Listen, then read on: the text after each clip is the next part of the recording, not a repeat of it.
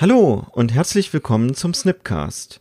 Heute mit einer Sonderfolge zum neuen Scrum Guide 2020. Wir, also Janina und ich, haben diesmal mit dem lieben DeLong und dem lieben David vom Wir müssen reden Podcast, den ich auch in den Shownotes verlinke, zusammengezoomt, um genau über diesen Guide und vieles, vieles mehr zu reden und wünschen dir jetzt viel Spaß mit dieser Folge.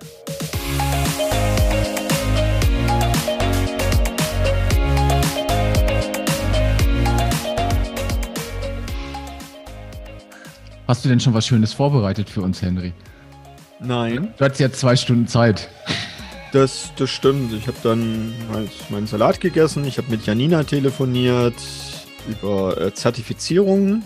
Dann habe ich mich tatsächlich auch noch kurz bei. Ich habe nur Jeff gesehen. Äh, reingeklinkt. Ah, okay. Mhm. Also du hast es auch nicht ganz gesehen, Henry? Nee, nee, nee. Aber Okay. ich, ich fand, was er so erzählt hat, das war eigentlich ganz, ganz cool. Janina, hast du es ganz gesehen? Nein, ich habe nur gelesen. Janina kann es nicht ganz gesehen haben, weil sie ja währenddessen mit mir telefoniert hat. Ich habe auch gearbeitet noch um 18 Uhr. Du Streberin. Ja? Sie ist einfach eine gute. Ja, und für mich ist das Arbeit. Das ist doch mein Job. Hallo? Das ist ja so als, als keine Ahnung. Das ist ja, es hat sich alles geändert jetzt.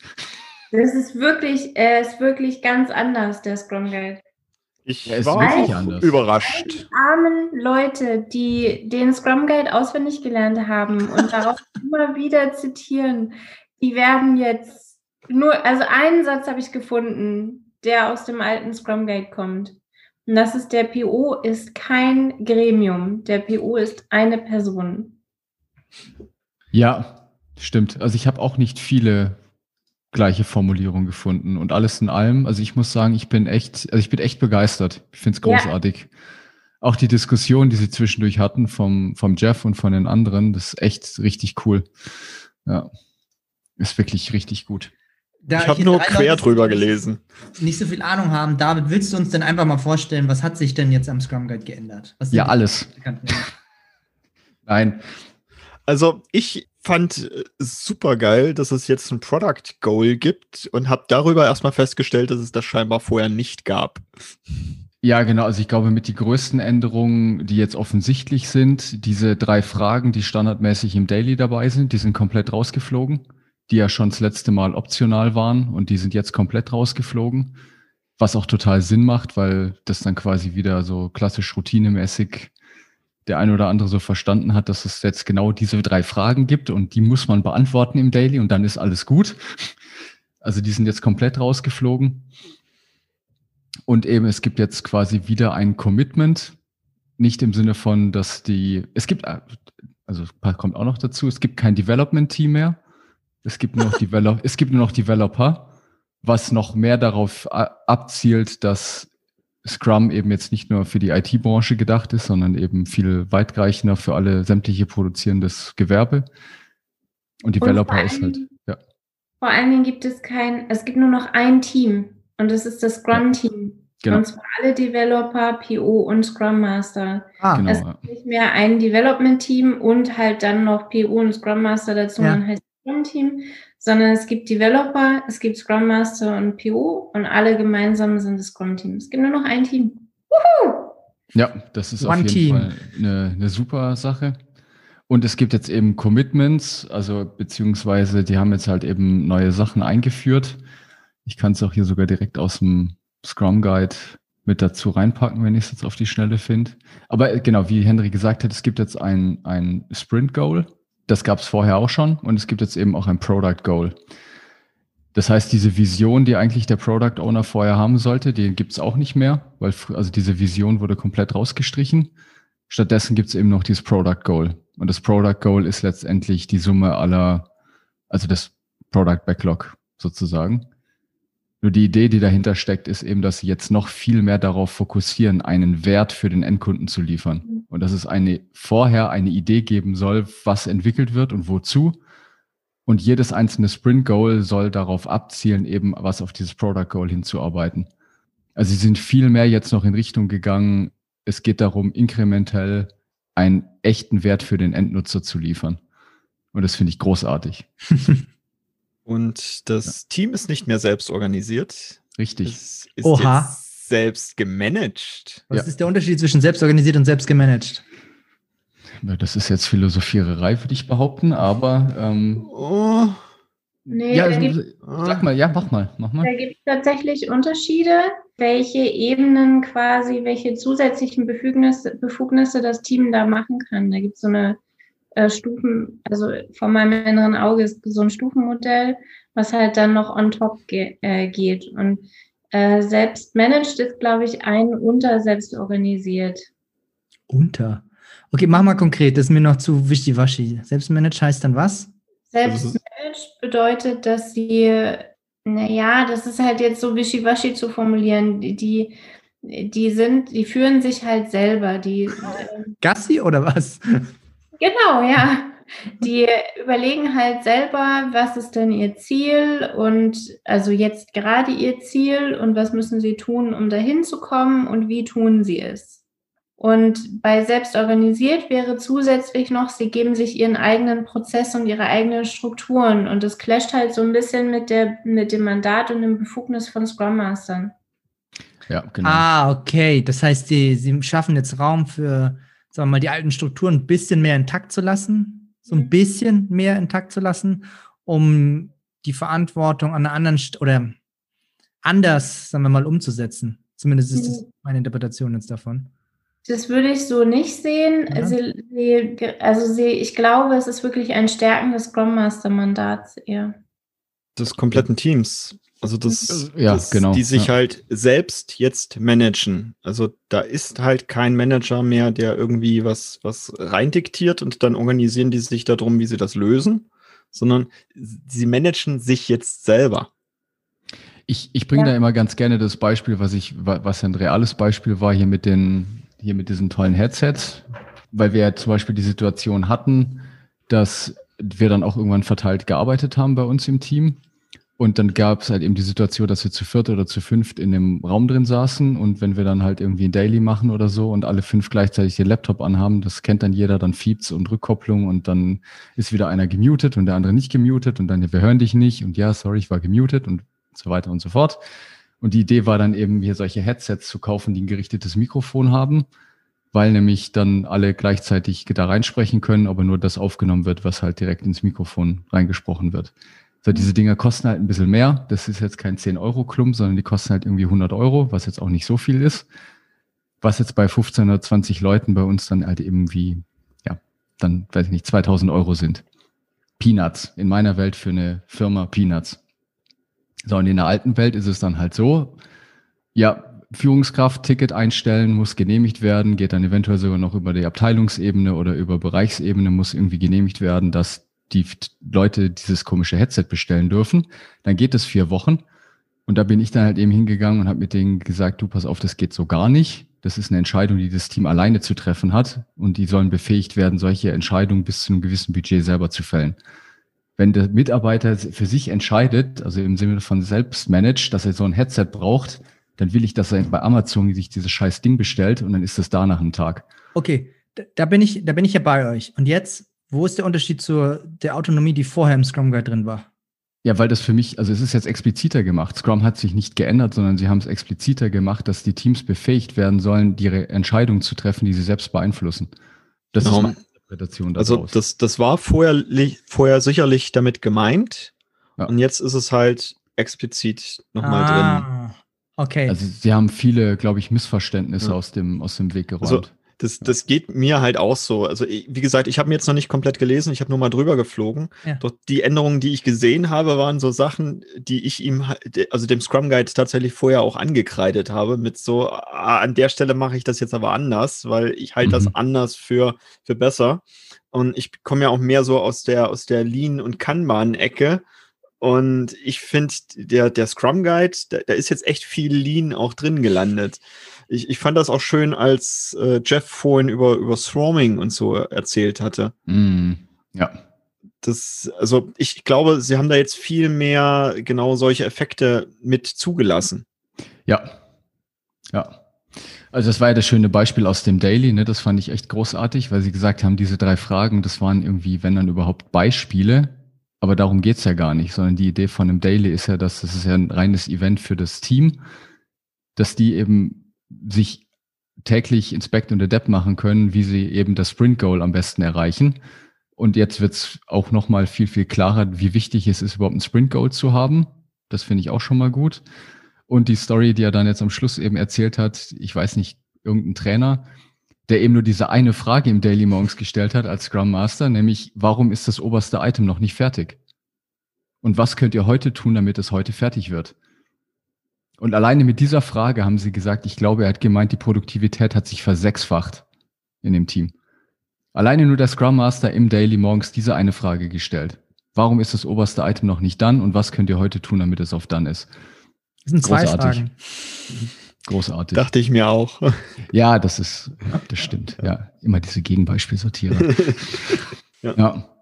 Und das hast eben diese Swarming-Effekte, dass eben alle zusammen möglichst darauf hinarbeiten, wie sie diese Story dann halt fertig kriegen. Oder Ah, okay, eben, es geht jetzt eben noch mehr, finde ich, in Richtung von diesem Sprint-Goal. Okay. Wie, wie viele Teams habt ihr schon begleitet, die vernünftige Sprint, Sprint Goals hinbekommen haben? Null. Ja, ich Okay, weiß auch gerade, gut. ich kann mich, also ich bin ja froh, wenn sie Scrum halbwegs machen. Also ich Mhm. habe in meiner Lebzeit, und das sind immerhin zehn Jahre in der IT-Branche, zwei Teams gesehen, die nah dran sind, halbwegs in meinen Augen. Und zwar nur nah dran. Also ich Mhm. habe niemanden gesehen, der eins zu eins Scrum macht. Niemanden. Mhm. Also das klassische Scrum aus dem alten Guide. Ich weiß nicht, wie es jetzt im neuen aussieht. Also ich, ich habe Teams schon dahin bekommen. Also das, das kriegen die bei mir auch meist hin.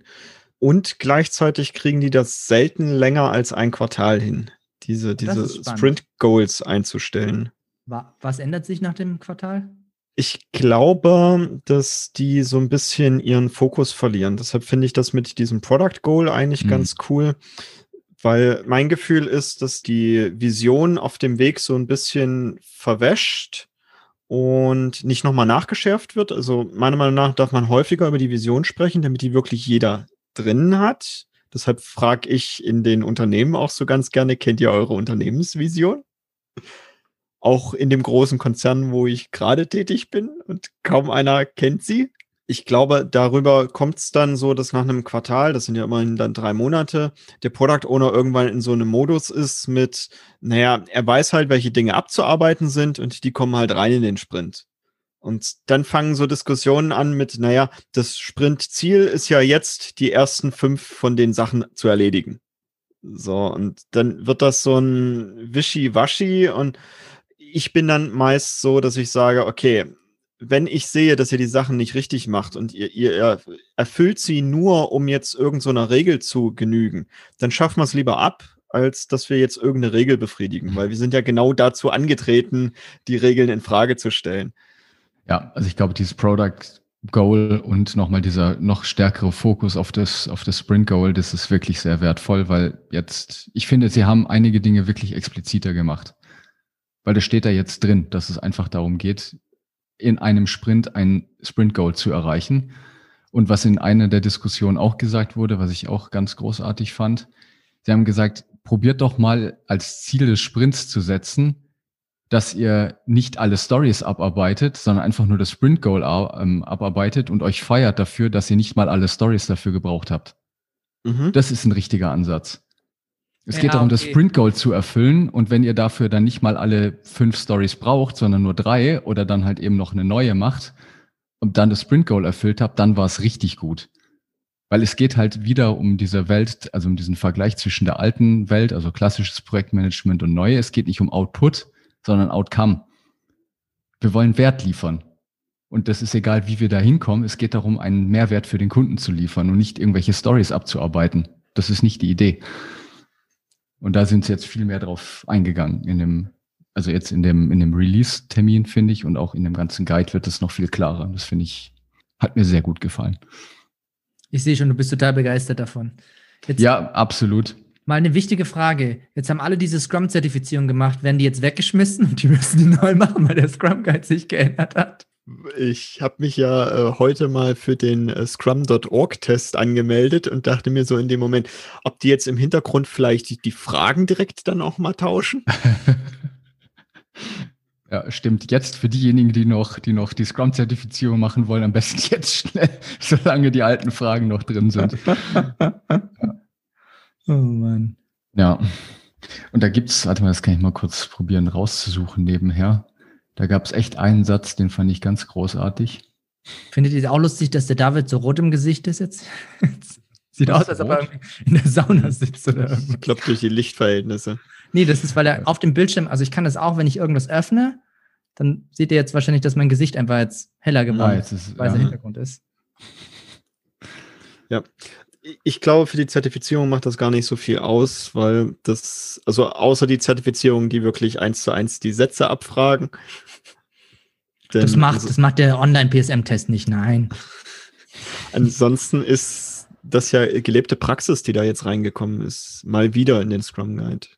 Ich finde Das, ja das finde ich, finde ich so cool, dass die es halt auch dann regelmäßig updaten. Oder Ja. Weil das war jetzt schon ein updaten. großes Update. Die letzten Jahre waren es immer nur so, sag mal, inkrementelle Änderungen. Was sie jetzt gemacht haben, ist die Text, den Text komplett umgedreht haben. So wie Janina mir das erklärt hat, ist ein Satz gle- gleich geblieben. Ein einziger. Das heißt, sie haben das ganze Ding einmal weggeschmissen und neu gemacht. Also, das ist ja schon ziemlich ein großer Change, was sie da jetzt reingebracht haben. Und ich Ja. finde es gut. Jetzt dürfen die Leute zeigen, wie flexibel sie sind. Der Scrum Guide fängt, der neue fängt genauso an wie der alte, nämlich Mhm. mit, äh, wir machen Empirie und Empirie bedeutet, wir machen Transparenz, wir, das bedeutet, wir machen Inspektion und das bedeutet, wir machen Adaption. Und im Laufe des Textes, der danach kommt, ist ganz genau beschrieben, was Transparenz ist, was Inspektion ist und was Adaption ist. Und das finde ich so, ich finde, sie gehen viel mehr auf diese, auf die drei Säulen und auf die Werte ein. Dass sie explizit Commitment erwähnen zum Beispiel. Nicht nur Commitment ist ein Wert, der uns wichtig ist, sondern es gibt drei Commitments bei uns. Diese drei müssen erfüllt sein. Hm, ja. Und gleichzeitig finde ich eben, sie sind noch mehr weggegangen von, also, oder beziehungsweise sie haben noch mehr betont diesen Framework-Gedanke, weil diesen einen Satz, der mir sofort ins Auge gesprungen ist, ja, the Scrum Framework is purposefully incomplete, only defining the parts required to implement Scrum theory. Scrum is built upon the collective intelligence of the people using it. Das ist genau das, was ich immer gesagt habe, auch, ne? Das ist Scrum ist keine Methode, Scrum ist kein Prozess. Jedes Team muss halt für sich selbst rausfinden, was Scrum ist. Und jetzt haben sie es explizit so in den Scrum Guide reingeschrieben. Ich finde, diese Definition ist immer noch jemandem zu erklären, wo der Unterschied zwischen Framework, Methode, Prozess. Ich merke das auch im Training. Die Leute müssen da erstmal ein bisschen, ich sag mal, Klarheit bekommen, was das überhaupt bedeutet, weil diese Begriffe sind, finde ich, anders definiert, als sie, als sie gemeint sind. Das stimmt auch nicht. Es kommt ja natürlich immer auf die Interpretation von der Person an, nur ich, ich tue mir mit, mit dem Wort Framework echt nicht so leicht, muss ich schon auch zugeben. Also ich finde, das ist so, Dabei machst du NLP und framest dort viel. Uh. da kommen die, da kommen die NEP-Witze von der Seite. Ja, was denn? Das ist doch auch. Ist doch genau das. Ich gebe der Sache ein entsprechendes Rahmenwerk mit. Das ist der Frame. Und Scrum macht das auch. Ich gu- gucke mir die Welt halt mit durch eine spezielle Brille an. Und wo ist dann für dich der Unterschied zu einer Methode? Also wie unterscheidest du zwischen, auch zwischen. Framework und Methode? Methode wäre dann für mich tatsächlich dieses, wie mache ich's? Also das konkrete Wie. Mhm. Okay. Mhm. Ich bringe euch mal ein Beispiel aus der Praxis. Ein Restaurantbesuch zum Beispiel ist, haben wir alle ein, ein Framework zu. Wir gehen dahin, dann kommt, dann kriegen wir einen Sitzplatz irgendwo, vielleicht müssen wir warten, vielleicht kriegen wir den Tisch direkt, vielleicht müssen wir an der Tür erst stehen bleiben, vielleicht können wir uns den Tisch selber suchen. Dann suchen wir uns was zu trinken aus und dann suchen wir uns was zu essen aus und das Trinken kommt immer vor dem Essen. Und dann gibt es vielleicht drei Gänge oder mehr und am Ende wird bezahlt und dann Viel Trinkgeld? alle Trinkgeld und dann gehen wir wieder. Aber wie wir bezahlen, ob wir bar zahlen mit Karte, äh, ob wir Naturalien dalassen, das. In welcher Bar sind wir? Kurze Frage, ist es Boop Table Dance Club oder was für eine Das, das ist ja gerade das Schöne in diesem Framework. Das, das funktioniert für dich, egal ob du zum Dönerladen um die Ecke gehst oder zum Nobel-Italiener in Hamburg, Okay. äh, irgendwo. Es ist überall das gleiche Konzept. Du gehst rein, du kriegst einen Tisch, was zu trinken, was zu essen, du bezahlst und dann gehst du wieder. Und was in diesem Framework passiert, kann unterschiedlich sein, je nachdem, in welchem Restaurant du bist. Okay, das ist ein schönes Beispiel und jetzt mach mal konkret Prozess. Ein Prozess ist für mich, dass definiert ist, an der Tür zu warten. Und dann bekomme ich immer den Tisch gezeigt, der am dichtesten an der Tür ist, weil da die Sitzplätze so eng ist und ich klein bin. Und das ist ein Prozess, der ist vorhersehbar für alle anderen Menschen, dass dieser Kellner mich jetzt genau auf diesen Sitzplatz setzt. Das ist eine Prozessbeschreibung. Und wenn du Fisch isst, dann bekommst du einen Weißwein dazu. Und zwar genau den, weiß ich Und ich nicht. Okay. bekomme anderes Besteck. Jetzt, jetzt kommen wir der Sache näher. Methode bitte. Methode ist dann, was ich da drin mache. Also esse ich den Fisch tatsächlich mit dem Fischbesteck, das ich bekommen habe, oder nehme ich den Dessertlöffel, der drüber liegt, oder esse ich es mit den Händen. Das ist so die Methode, die ich dann anwende. Oder gebe ich es dem Hund, der unterm Tisch liegt. So, so schlimm ist der Henry jetzt auch nicht. Du musst ihn nicht als Hund bezeichnen. Also, es ist wirklich nicht notwendig. Manchmal darf ich auch am Tisch sitzen. Wenn du artig bist, vielleicht. oh Mann. Ist aber ein schönes Beispiel, Janina. Mir gefällt das. Und, und kontextabhängig ist, äh, wählt ihr dann auch aus, welche Methoden adäquat sind oder nicht. Bei einem Nobel-Italiener, wo ich sowieso schon drei Gänge und Stoffservierten und der Kellner mir den Stuhl ranschiebt und so weiter und so fort, frage ich nicht nach einem Doggy-Bag. Also ob ich meine Reste mitnehmen kann. Ach komm, der Henry kann einen Doggy Bag, das geht schon. Wasser kriegst du auch. Ein Doggy-Bag Aufgegessen. Ein Doggy-Bag sind ja die, die Reste von meinem Teller, ob ich die mitnehmen kann für morgen. Bei meinem Dönerladen hier um die Ecke plane ich schon ein, dass ich eine Tupperdose mitnehme, weil ich schaffe sowieso nur die Hälfte. Da brauche ich gar nicht nach dem Doggy-Bag fragen, weil ich weiß, da gehe ich halt hin und packe die Hälfte ein. Das, Das ist quasi die Methode, die ich Okay. wähle, kontextabhängig.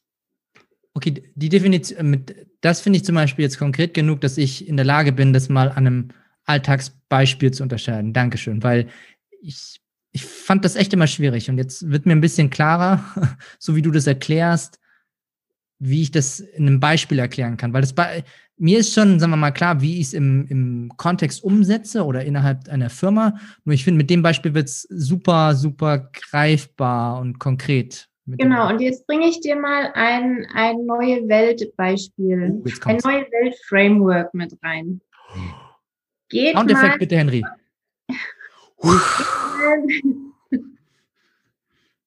die Soundeffekte schon wieder. ja. Geht mal mit euren Eltern in ein Restaurant wie Vapiano Mhm. oder in einen neuen McDonald's. Mhm. Das sind zwei Frameworks, die so anders funktionieren, als meine Eltern es gewohnt sind, dass ich jetzt da stehe und einer Maschine eintippen muss, was ich essen möchte, oder mir mein Essen selber an den Tisch hole. Das wollen meine Eltern, für meine Eltern passt das nicht in das Framework Restaurantbesuch. Die sagen alle beide, dann esse ich lieber zu Hause. Das ist doch kein Restaurantbesuch. Das ist eine Ansage, okay. Und Echt das ein schönes Beispiel, Janina. Das Und das gefällt mir sind- richtig gut. Genau, und das ist halt ein Framework für neue Welt. Das Framework Restaurantbesuch hat sich durch diese neuen Rahmenwerke verändert. Und es gibt Menschen, die finden das cool. Und es gibt Situationen, in denen finde ich das cool. Also wenn ich jetzt ähm, einen City-Trip mit meiner Freundin mache, dann gehe ich gerne im Vapiano essen.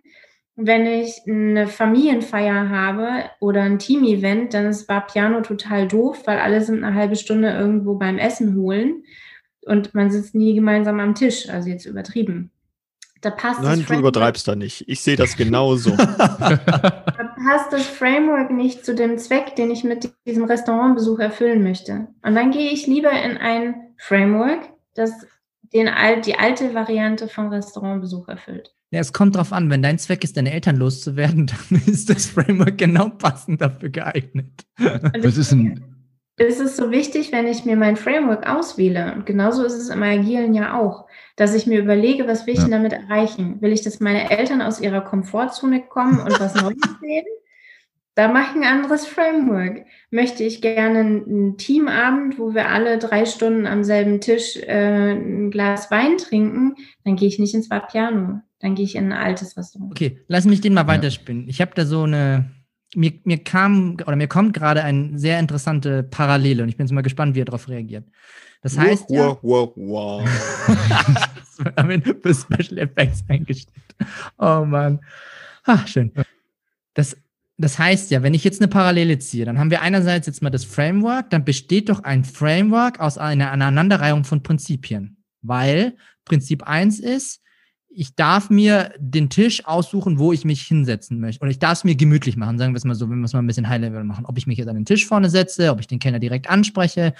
Da, da habe ich einfach, das, das, das Prinzip ist, ich fühle mich wohl dort, wo ich hingehe. So. Dann beim Essen, Prinzip ist, ich möchte was Leckeres essen. Ob ich jetzt erst die Getränke, dann die Vorspeise, irgendwas aussuche. Die Reihenfolge spielt jetzt erstmal keine große Rolle. Das heißt, in, in der Übersetzung ist es ein Framework, eine Aneinanderreihung von Prinzipien. Wenn ich das Spiel jetzt nochmal weitermache, wenn ich mir jetzt das, den Prozess anschaue, der Prozess ist ja wirklich ein, so wie du es beschrieben hast, wenn ich im Restaurantbeispiel bleibe, ist da ein ganz ganz konkreter Ablauf mit drin. Das ist ja gerade in diesen Edelrestaurants ganz typisch, wo der Kellner dann eben vorne dich abholt, du dann an den Tisch gebracht wirst und so weiter. So, dann ist ja ein Prozess eine Aneinanderreihung von Regeln, weil da gibt es ja ein, ein klares, ich stelle mich hin, der Kellner bringt mich zu, zum Tisch. Ich bestelle bei meinem, wahrscheinlich in einem Edelrestaurant, bei meinem eigenen Spezialkellner und der empfiehlt mir wahrscheinlich was, weil er so beigebracht bekommen hat, irgendwelche Empfehlungen zu machen von der Tageskarte und dann kriege ich mein Essen. Das heißt, Prozesse sind eine Aneinanderreihung von Regeln in dem Moment. Also, weil sie eben so eine, ich sag mal, der Outcome ist klar an der Stelle. Wenn ich eine Regel was reingebe, kommt was raus. So, und jetzt bin ich gespannt, wie kriege ich Methode da jetzt noch rein? Wo passt da Methode jetzt ich, noch rein auf die Ebene? Ich würde dir bei ähm, ein Framework sind aneinandergereihte Prinzipien widersprechen. Okay.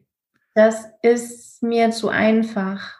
Also ja, ein Framework basiert hauptsächlich darauf, dass Prinzipien miteinander wirken. Aber ich glaube durchaus, dass es noch ein paar mehr, dass die Wirkprinzipien zwischen den eigentlichen Prinzipien beschrieben sein müssen. Also ein, Prinzip ins Restaurant zu gehen ist, ich möchte satt werden. Ja. Zum Beispiel. Und ich möchte eine schöne Zeit haben und so, das darf bezahlbar sein. Oder es darf besonders sein. Oder es darf schnell gehen. Was auch immer mein Prinzip ist für dieses Framework, was ich denn da anwende. Und ich glaube, dass die Wirkrichtung zwischen den Prinzipien trotzdem wichtig ist. Also nicht einfach nur ein Haufen Prinzipien ist ein Framework, sondern ich glaube, es ist ein Haufen Prinzipien mit einer dedizierten Wirk, also mit einer dedizierten Beziehung zueinander. Ich würde ganz gerne ein neues Beispiel reinschmeißen. Mach mal. Ich denke nämlich die ganze Zeit so. Wow. wow. Jetzt haben Bam! ah, schön. Ich denke die ganze Zeit an Online-Payment, also Bezahlprozesse. Da gibt es ja immer mehr Möglichkeiten, die ich mittlerweile habe.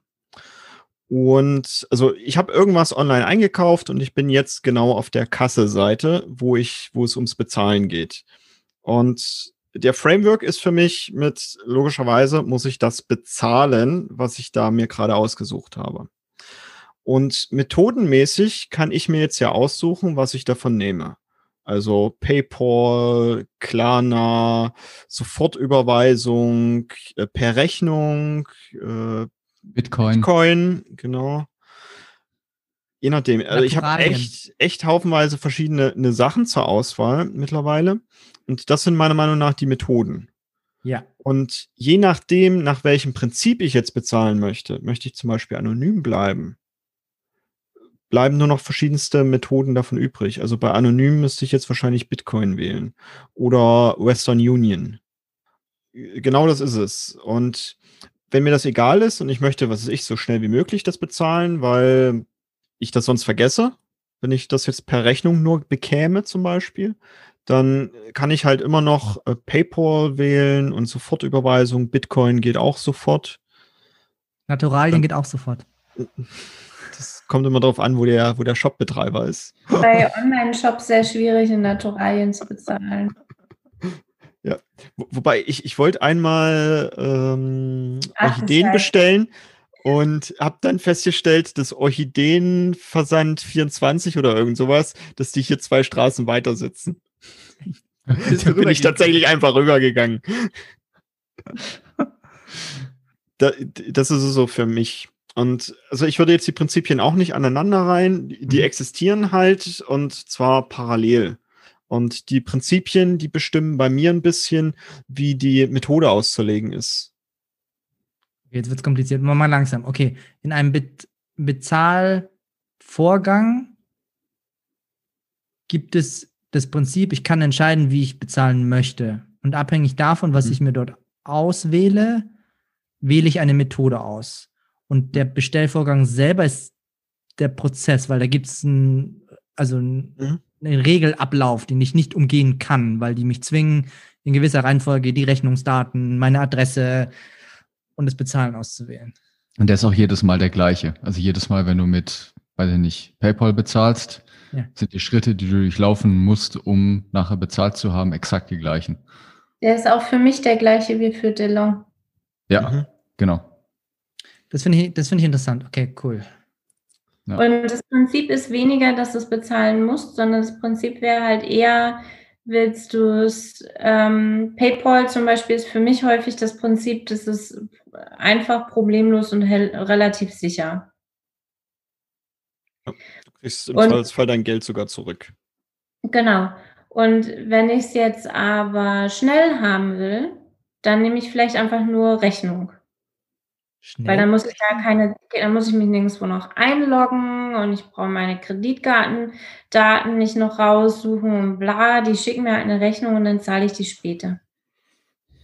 Also schnell im Sinne von Schnell bez der Bezahlvorgang ja, abschließen. der, den Genau, Bezahlvorgang ja, abschließen. Nur die Ware kriegst du erst, wenn die Rechnung gibt. Also, ja, okay, passt. Das meist meist gibt es die Ware inklusive Rechnung. Und dann Ja. da habe ich zwei Wochen Zahlungsziel. Genau. Das ist bei guten Shops so.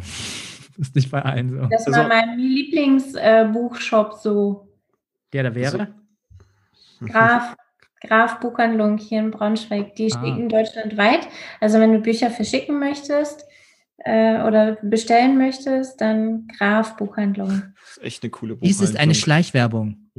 Ist so viel Schleichwerbung. Ist- McDonalds und ja, kaufst bei. Amazon und so. Ich habe vorhin schon überlegt, ob ich noch Mediamarkt und äh, Saturn und so vorhin einfach noch so einfach mit rein droppe. Also komm, weil wir doch dabei sind. Das sind die neuen Dinkelcracker von Uh, die Rosengarten. Dinkelcracker Der von Geschmack ist wie dieses Popgeräusch. Ach, wunderbar. Oh. Und wenn Sie dann den Mm. ersten Cracker nehmen und reinbeißen und diesen wunderbaren Geschmack in Ihrem Mund spüren. Sind wir jetzt schon bei ASMR? Äh, DeLong, von wem sind denn diese Dinkelcracker? Rosengarten. Oh, und wo kann ich die kaufen? Ich Will ich da mit PayPal bezahlen? Eco minus So, Mit PayPal, zahlen mit PayPal. Um, Oh um mal wieder Mann, ein. Prinzip für, für, für das Bezahlen mit, mit reinzubringen. Ich habe zum Beispiel für, für Snip festgelegt, wir bezahlen alle Sachen immer sofort. Also selbst wenn wir noch ein Zahlungsziel haben, was, was irgendwann ist, wir zahlen die Sachen Das war jetzt aber sofort. eine sehr elegante Schleichwerbung. wir sind Profis am Werk. Ja, ich Äh, weiß, natürlich. Und, und halt nicht, nicht so eine Sachen wie äh, das, was ich letzte Woche von Daimler gelesen habe, dass die jetzt ihre Mitarbeiter anhalten, mit auch allen Lieferanten und so nochmal zu sprechen, ob man das Zahlungsziel, was sowieso schon auf sechs Monaten liegt, nicht noch weiter nach hinten schieben kann, damit das Unternehmen liquide bleibt. Das finde ich nicht so geile Herangehensweise. Aber das ist meine Welt und das ist dementsprechend mein Prinzip. Und daher gucke ich natürlich, wenn, wenn ich irgendwas kaufe, dass ich demjenigen, von dem ich was gekauft habe, dem so schnell wie möglich das Geld auch für seine Leistung zukommen lassen kann. Weil ich will ja, dass er auch liquide bleibt. Und durch dieses Prinzip schließen sich für mich vielleicht schon ein paar Bezahlmechanismen aus. Also wie zum Beispiel dieses Bezahlen auf Rechnung, wenn es dann durch alle Einkaufsprüfungen durchgegangen ist und dies und das, sondern nein, es wird erstmal sofort bezahlt. Ich bin bei dir, ich zahle in der Regel auch sofort. Ich finde das auch spannend, das Zahlungsziel nochmal sechs Monate hinauszuschieben. Also, okay. Jetzt haben wir ja wieder. Ja, aber das ist einfach ein anderes Prinzip, was da zugrunde liegt. Mhm. Okay. Finde ich gut. Danke für die ganzen Erklärungen und Geschichten. Damit kann ich was anfangen. Also jetzt, ich finde, damit wird es für mich greifbarer. Und wenn, ich glaube, wenn du solche konkreten Geschichten hast, gerade mit dem Bezahlvorgang, ist einfach was Schönes, wo ich sagen kann, jeder kann damit was anfangen. Und damit kriege ich die Unterscheidung jetzt einigermaßen gut klar. Dankeschön. Mit McDonalds und Vapiano kann wohl keiner was anfangen. Doch auch das Restaurantbeispiel, nur beim Restaurantbeispiel sind wir ja hängen geblieben bei diesen Wechselbeziehungen und da habe ich mich ja so ein bisschen so, hä? Was? Also ich bin. War schön. Dann, dann haben wir jetzt den ersten Satz vom Scrum Guide erklärt und dann können wir jetzt zum zweiten Satz weitergehen. Der da ist? Ach nein, keine Ahnung. Aber ja, vielleicht ist es ja doch noch Satz. der zweite Satz, genau. The definitive guide to Scrum. The, the rule of the game. Ach so, der so steht direkt unter der Überschrift. Das ja, würde ich das als Titelbezeichnung bezeichnen, nicht als Satz. Okay, ja. dann der, der, der zweite Guck mal, doch, das, das passt sogar Henry, perfekt. Ein Satz ist immer ein Verb mit drin. Subjekt. We have involved the guide since. Uh, Ach, Henry, wir sind doch schon längst viel weiter.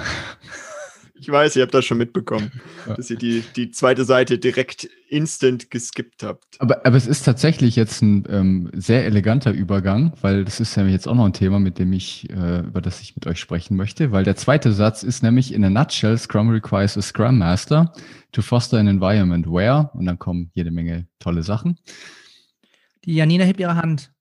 Oh, ich ja. Professor, Profe Achso, ja. achso, ich dachte, ja. Professor Dr. Simhofen. Steht. Scrum funktioniert nur, wenn du einen Scrum Master hast. Das ist der erste, der wegrationalisiert wird. ja, das ja, stimmt. Richtig, richtig. Und nicht nur das, ich finde, die Scrum Master Rolle wurde auch komplett in ein anderes Licht gestellt. Oh. Weil ja. der Servant Leader wurde abgeschafft. Sie haben Servant Leadership abgeschafft. Oh. Und haben stimmt. das Leadership nach vorne gestellt, weil wir mhm. sind jetzt Leader, die dem Team mhm. dienen. Das ist eine mhm. ganz andere Bedeutung, was ich super finde, weil ich es auch immer so verstanden habe weil ich nicht irgendwie ein Sekretär bin, der irgendwelche Meetings ähm, moderiert, einfach nur und irgendwelche Kaffees bringt, was ich gerne mal tue. Nur dafür braucht man keinen Scrum Master. Lass uns mal ein deutsches Wort für Leader benutzen. Wir sind Führungskräfte. Ja. Wir sind Führer. Wir sind Führungskräfte, die dem Team dienen. Das, das deutsche ja. Wort schlechthin. Richtig, ja. Ich sage halt immer, ich bin eine Führungskraft ohne disziplinarischer Vorgesetzter genau. zu sein. Ich habe halt keine Macht über die Leute. Hast ja, du. Und das, also das keine formale Macht, sorry. Ich habe keine formale Macht über die Leute. Hast du, hm? hast du, du hast noch keine hierarchische Macht. Ich, hab, ich bin Führungskraft gewesen für Menschen und ich habe die überhaupt falsch geführt. Ich habe die überhaupt nicht führen können. Ich habe die nur verwalten können. Ich habe als Scrum Master so, so viel mehr Führung bei, mit denen gemacht als als Führungskraft. Also als hierarchische Führungskraft. Ja, dann, also dann haben wir jetzt entweder, wir haben sicherlich ein anderes Verständnis davon, nur das meinte ich mit formaler Macht. Also ja. ich habe halt keine Macht in dem Sinne, dass ich sagen kann, wenn du das nicht tust, dann wirst du gekündigt oder ich entscheide. Schlechtes Mitarbeitergespräch. Genau, schlechtes Mitarbeitergespräch oder da, weiß ich Jag nicht. Jag ich dir die Janina auf den Pelz. Ja. Das genau. ist eine Sache, die zieht immer. Das, das will keiner. oh, oh, doch, ich denke schon. Wie ist denn das, Henry? Ist das ein Problem oder ist das managebar? Das, das ist manchmal. Sie ist eine ganz liebe. Seit wann? Solange sie genug zu essen hat. das Thema hatten wir vorhin mit dem Henry. Oh. Und damit auch noch gleich einhergehend, was ich auch eine Riesenänderung finde. Es gibt nee, keine. Äh, warte, warte, warte, lass bleib uns erstmal bei der Änderung bleiben. Denn ja. also ich finde tatsächlich, dass das krempelt in einigen Konzernen, die jetzt unbedingt Scrum einführen wollen, weil das ist ja agil, krempelt das aber mal richtig was um. Ja, hoffentlich. Weil da steht eindeutig drin, jetzt äh, ist der Scrum Master eine Führungskraft. Ja. Und das erzähl mal den Personalern jetzt da draußen. Ja, richtig. Übrigens hier deine, deine People, die sind jetzt von, von gestern auf heute, sind die alle Führungskräfte geworden. Ja. Also lieber Chef, falls du das jetzt gerade hören solltest, damit ähm, verlange ich eine Gehaltserhöhung. ja, ich finde es spannend weil Das Ding ist ja jetzt, Scrum Master und, und auch Agile Coaches, die kommen ja von außen. Wie läuft die Nummer jetzt? Also wie kann ein externer Scrum Master dieses Spiel jetzt noch mitspielen? Sie müssen ja erstens mal nicht von außen kommen. Müssten nicht nur, lass mal Genau, angenommen, der kommt von außen. Das kann ja passieren. Scrum Master kommt von außen. Was jetzt? Ja, ich glaube, dass das halt jetzt dann eine Diskussion wird darüber, wie Führung im komplexen Umfeld oder generell ein modernes Verständnis von Führung, was das ist. Weil ich finde, das kann externer genauso wie ein interner. Weil mein, meine Einstellung ist ja, dass ich das Team unterstütze und bestmöglich mich für das Team einsetze. Das kann ich als externer genauso wie als in- interner, finde ich. Ja, wenn du sie über, über Angst und KPIs steuern musst, dann ist sowieso schon was grundlegend verkehrt da drin. Ja, genau. Ist halt so, richtig. wie es das jetzt kann ich ja den internen Managern überlassen. Ja. Äh, Worum es Ja. mir geht, ist ein bisschen um dieses, was du gerade angesprochen hast, David. Es geht um formale Macht, weil damit muss ich ja auf dem Papier, also was heißt weisungsgebunden? Ist die Frage, brauche ich den oder brauche ich den nicht? Meines Erachtens in der, in der idealen Welt, ja, du schüttelst den Kopf, Janina, das meine ich, in der idealen Welt brauche ich den nicht, weil ich mit einem guten Vorbild vorangehe, so walk the talk und so weiter, und die merken, das funktioniert. Dann ist der nicht notwendig. Und wenn der notwendig ist, dann habe ich wahrscheinlich schon ein ganz anderes Problem, weil dann spuren die nicht, so wie sie, wie es gedacht ist, innerhalb des, des Rahmens. Und dann bringt mir wahrscheinlich die formale Macht auch wieder nichts. Also von daher, ich finde den schon spannend. Also ich glaube, wir dürfen uns trennen von, oder wir dürfen trennen zwischen formeller und informeller Macht. Sekretärinnen haben deutlich mehr Macht über das, was in einem Unternehmen passiert, als die Führungskraft, für die sie Sekretärin sind. Mhm. Das ist Ja. überall so. Und Das unterschreibe ich dir sofort. Das ist so geil. Wenn Ja. du etwas in deinem, als Mitarbeiter lernst, dann stell dich gut mit den Teamassistenzen, mit der, also was auch immer. Ich habe immer, das ist, stell dich gut mit denen, weil die wissen, was im Laden läuft, die wissen, was im Hintergrund läuft, die wissen die Entscheidungen, bevor sie getroffen werden. Ich finde es gut. Ich habe es gemacht und ich, bei mir hat sich's, also ich Genau. mag die Teamassistenzen auch, nur sagen wir mal so, ich habe schon Vorteile dadurch auch bekommen. Also Und haben die formelle Macht. nicht die Bohne. Genau. Und so in etwa sehe ich den Scrum Master Job eben auch. Ich habe eine gewisse Macht. Ich darf lernen, diese Macht einzusetzen. Und diese Macht ist eben nicht weisungshierarchisch, ich sag dir, was du tun sollst, sondern die ist ein bisschen komplexer, weil ich, ich muss daran bauen, dass ich das Mandat habe, das ich brauche. Ich muss die Menschen dazu bekommen oder ich darf die Menschen dazu bekommen, dass sie mir folgen, weil sie meine Wege mitgehen und nicht mir folgen, weil ich ihnen weisungsbefugt bin oder weil ich sie sonst kündigen könnte oder weil sie sonst von mir einen schlechten Mitarbeitergespräch bekommen, sondern sie folgen mir, weil das, was ich tue, richtig ist. Ich möchte da an der Stelle den Markus Schwarzgruber zitieren, weil er hat da einen schönen Satz, wie ich finde. Er sagt nämlich immer, Moderation ist die höchste Form der Führung. Ich finde das toll, weil er hat recht damit. Oh ja. Ja, weil wenn ich niemanden dazu zwingen kann, etwas zu tun, weißt du, es ist total easy, einem Mitarbeiter zu sagen, pass auf, du machst das jetzt oder ähm, ganz im Ernst, du kannst dir morgen einen neuen Job suchen. Super, ganz tolle Arbeit. Das ist easy, das kann jeder.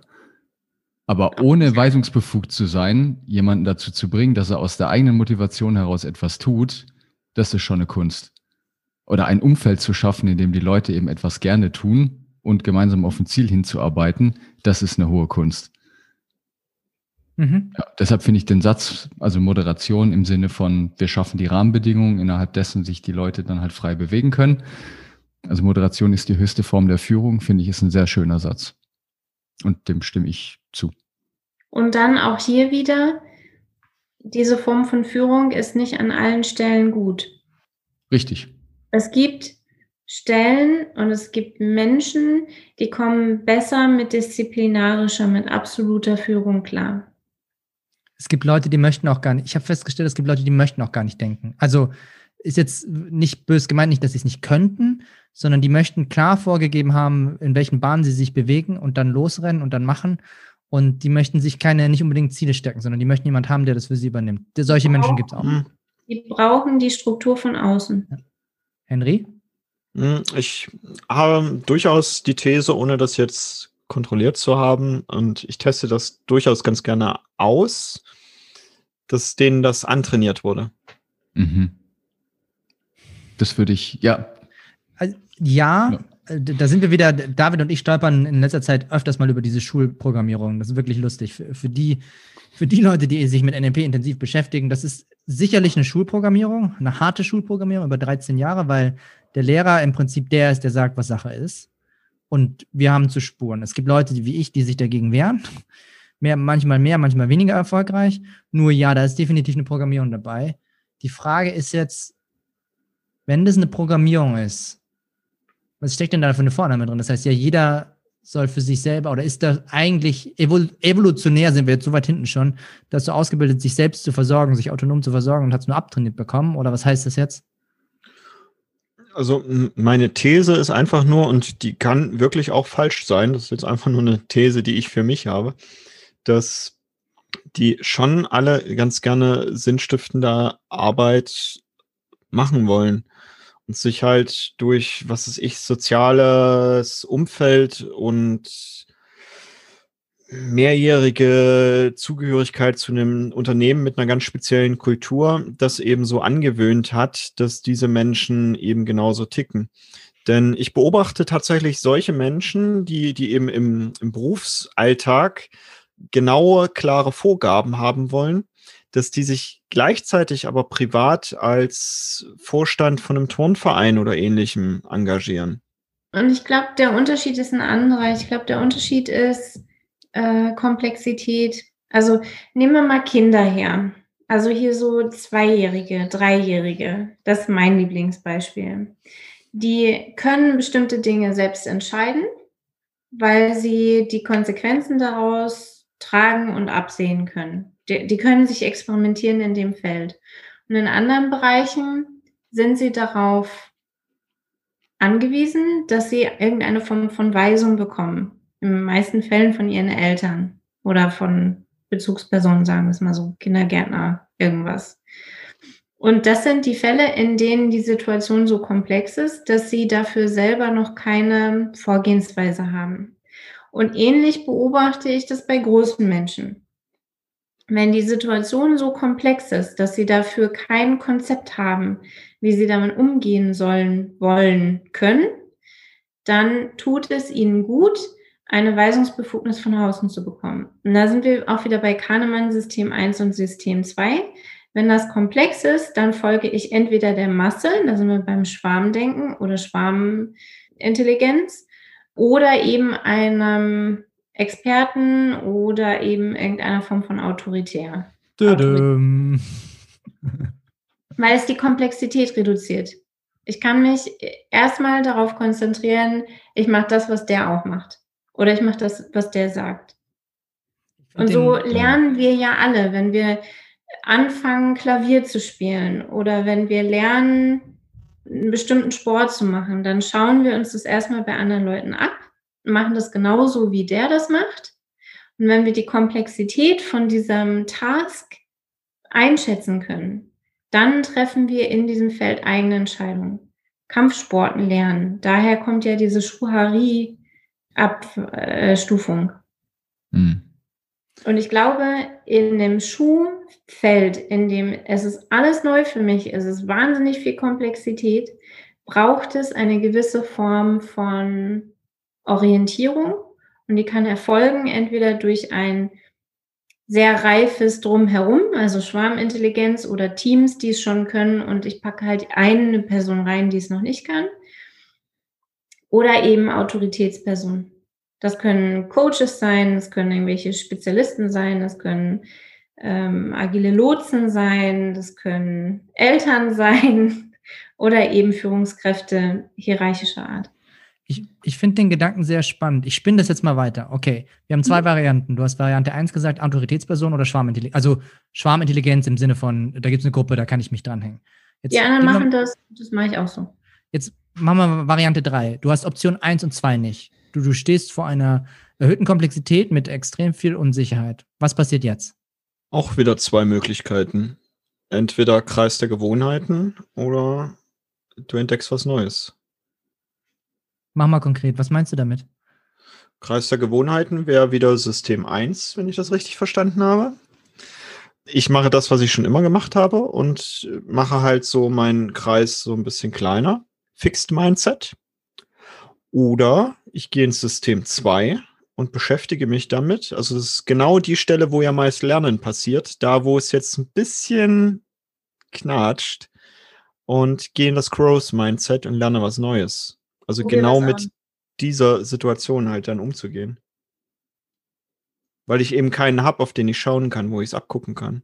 Das ist ja genau das, also wenn wir uns all die, die, die großen Menschen, also die großen, nicht körperlich, Also alle außer die, die, die, die, die, die, die halt, naja, ich äh, meine Ich bin ein schon, großer Mensch. oh ja, genau. Die, die, die richtig, also die erfolgreich sind. Nehmen wir das, das Wort dafür. Ja. Wenn wir uns die angucken, die sind meist genau über so eine Stelle gestolpert.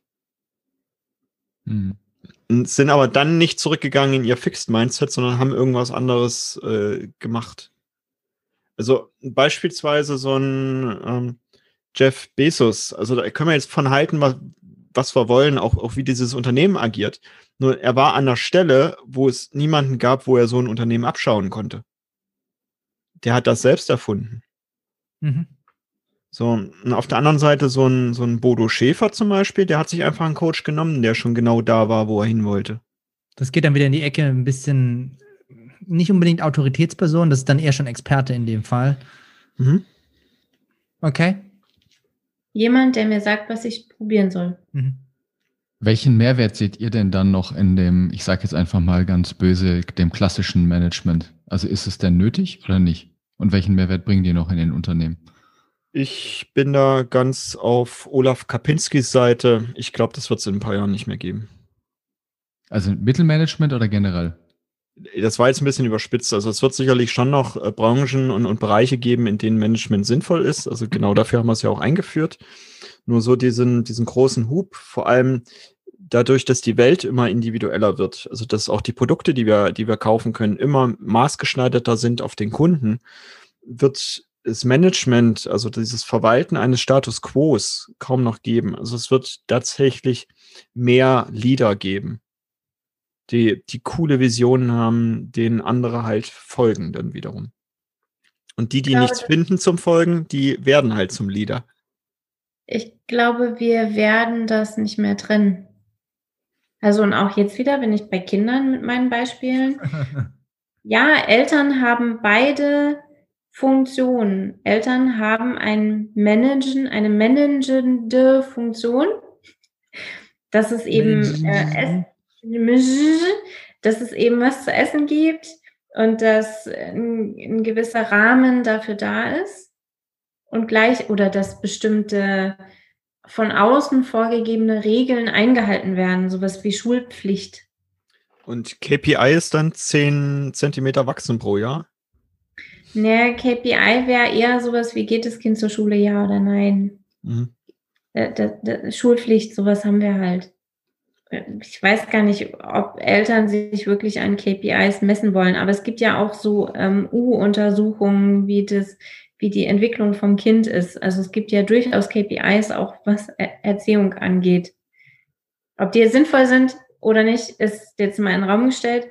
Nur ich glaube, das ist so, ein, so eine, das ist wirklich etwas, wo Management und so eine dienende Führung oder Führung, die dient, äh, zusammenkommen. Weil ich Hm. kann nicht alles für mein Kind entscheiden. Dann habe ich hinterher ein unselbstständiges Kind Und die Person ist oder dann Helikoptermama. Erwachsenen. Kann ja Genau. auch das Ziel sein. Es kann auch, ist auch ein positives oder sinnstiftendes Ziel, wenn die, ich Ja. meine, das Ding ist bei einer Helikoptermama, wenn wir jetzt kurz bei dem Beispiel bleiben, ist, die möchte ihr Kind schützen. Also ich meine, das ist ja schon ein sehr positives Ziel, das zu tun. Sie tut es ja nur auf eine Art, wie sie ihr Kind programmiert, dass es dann nicht mehr selbstständig ist danach. Also Ich kenne durchaus welche, die wollen auch, dass das Kind dann möglichst für immer zu Hause bleibt. Um Himmels Willen. Ja. Gut, ich, bringe euch mal so ein Gegenbeispiel. Stellt euch mal vor, ihr hättet eine Tochter. Und diese Tochter würde einen Kerl daten, der so ist wie ihr. Das müsstet ihr zulassen. Unmöglich. Genau. Lass meine Tochter nicht an Asiaten ran, vergiss es. Die Grundannahme dahinter ist ja, dass ihr eure Tochter bis dahin schon so äh, erzogen habt, dass sie entsprechend die Entscheidungen vernünftig treffen kann, die sie dann treffen muss, wenn sie auf Jungs trifft. Nur das ist, glaube ich, für viele äh, Männer oder Väter der Knackpunkt. Spätestens da wird dann wieder mitgesprochen, was die Tochter darf oder was nicht. Also so war es zumindest mit meinem Papa. Das war so der Moment mit 15, 16. Da war mein Papa plötzlich wieder in einer sehr männlichen Rolle. Hm, okay, ja, echt ja, neugierig. Ja. Da gibt es eine schöne Szene aus Bad Boys dazu. Welcher Teil? Die, nee, die, die, die suche ich danach raus und teile ich in der Gruppe. Okay. ich, Na, sowas, sowas wie Janina, du übernachtest nicht bei deinem Freund. Auf gar, das ist Management. Also seine Intention dahinter war bestimmt gut und das, was er, die Bilder, die er im Kopf hatte, waren bestimmt nicht angenehm. Der hat Schiss gehabt. Ja, klar. Nur ich treffe ja die Entscheidung, was da passiert, wenn ich irgendwo übernachte. Ich als Tochter. Ich bin ja so ich gespannt. Lauter vernünftige Entscheidungen getroffen.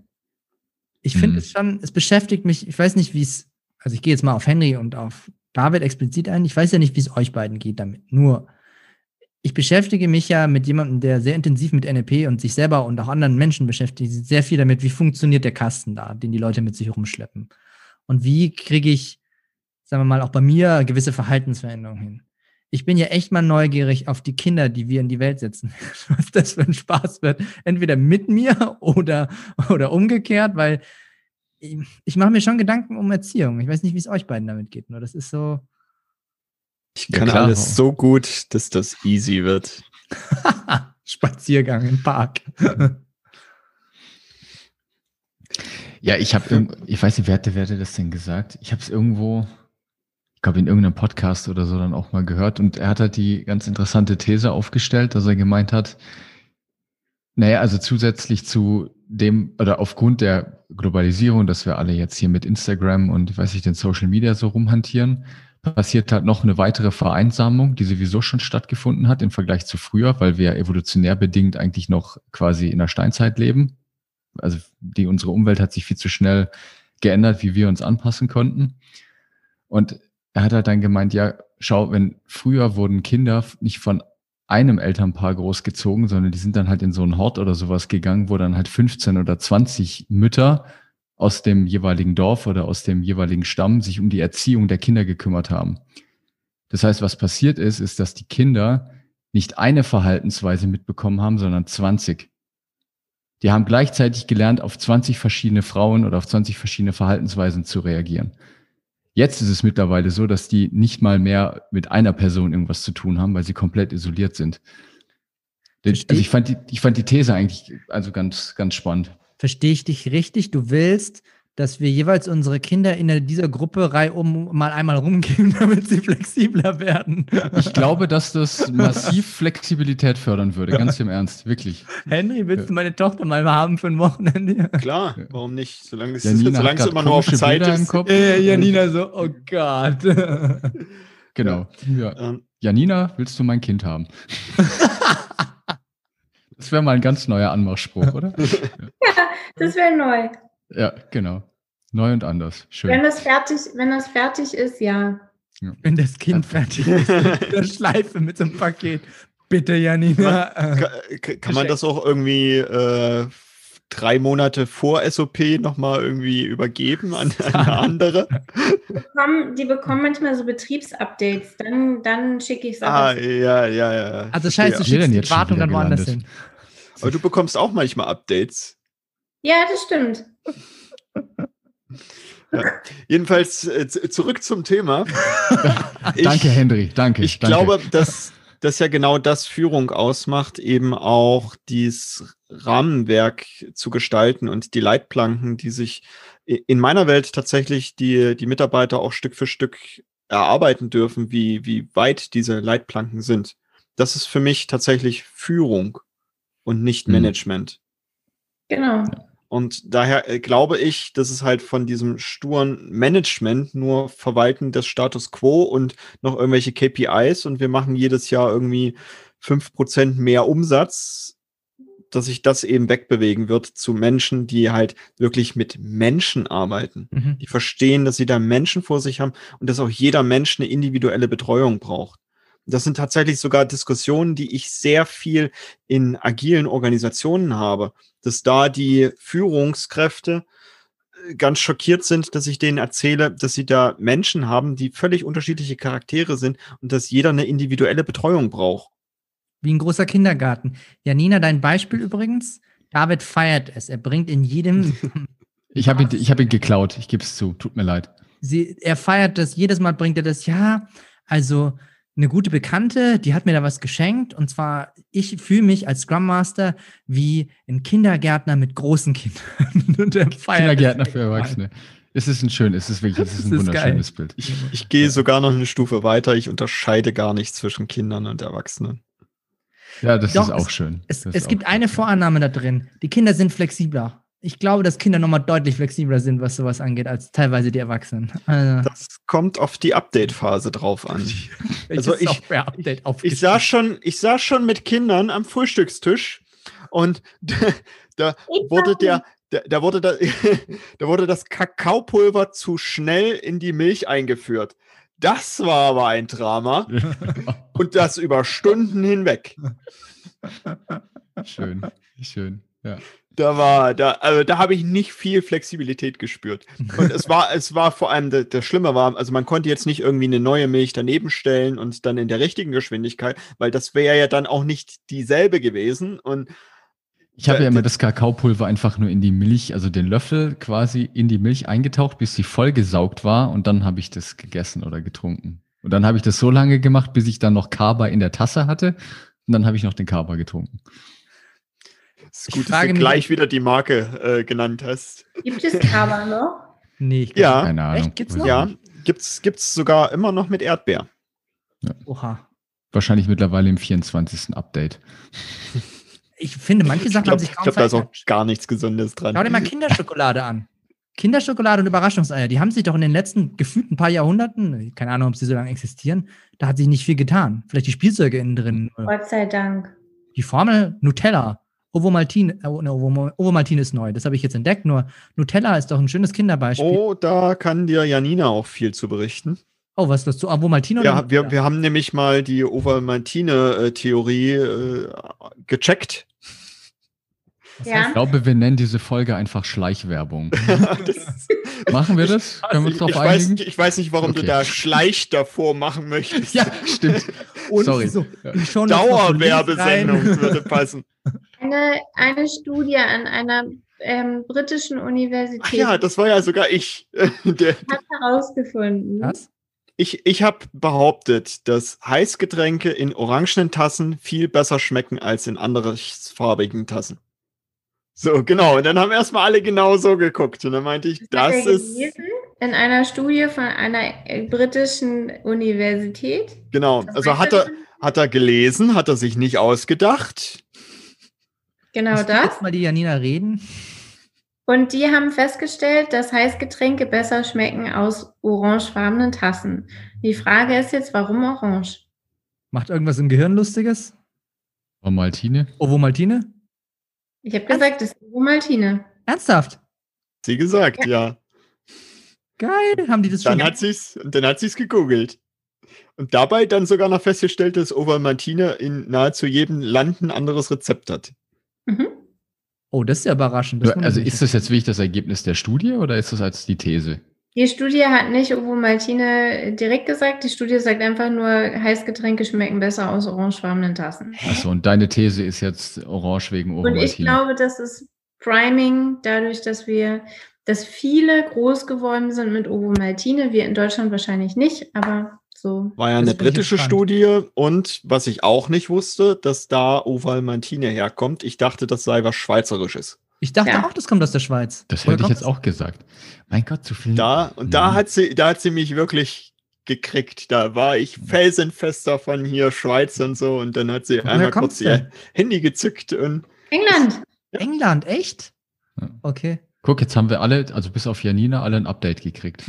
Software-Update. Software-Update. Ovomaltine 2.0 Update. Ja. So, kommen wir wieder zurück zum Scrum Guide. Diese Folge. David, wir haben es mit den Essenssachen zurzeit. Ich weiß auch nicht, was ja, ich, ich weiß auch nicht, ja. Das waren jetzt Also- Getränke. Ja. Ja, Weil- das stimmt. Wir hatten Restaurants, haben wir schon abge, ähm, abgefrühstückt. Und, ja, genau, abgefrühstückt, ja.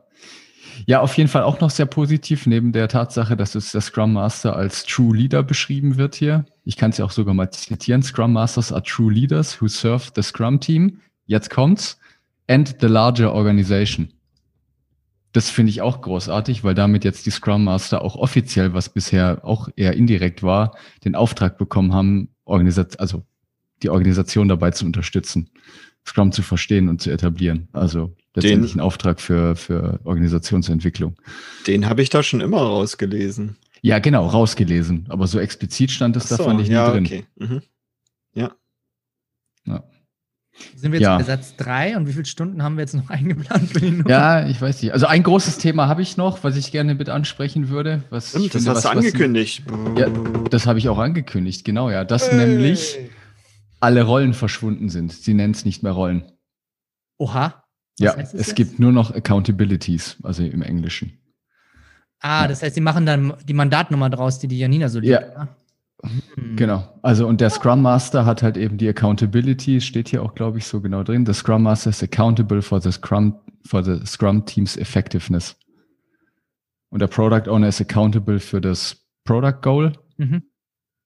Und das Scrum Team ist halt dann echt das, ähm, die Developer. Es ist ja kein Development Team mehr. Ist dann eben accountable für, das müsst ihr jetzt sogar nachgucken, für was sie genau laut Scrum Guide jetzt accountable sind für, für um das wahrscheinlich zu erfüllen, diese Sprint Goal. Okay, jetzt bin ich mal gespannt. Wo ist jetzt der Unterschied zwischen für dich, zwischen Verantwortung und Rolle? weil ich schon oft erlebt habe, in, dass die Rollen machen es leichter, dieses Blame Game zu spielen und dann zu sagen, ja, ist nicht meine Aufgabe und so weiter. Das ist halt, soll der, soll der Product Owner machen. Weil es vorher hieß schon sehr explizit, der Product Owner kümmert sich ums Backlog und ist verantwortlich dafür und der muss halt dann die Stories richtig priorisieren und so weiter. Und ich finde, jetzt ist es mehr wieder dieser Teamgedanke, der in den Fokus kommt.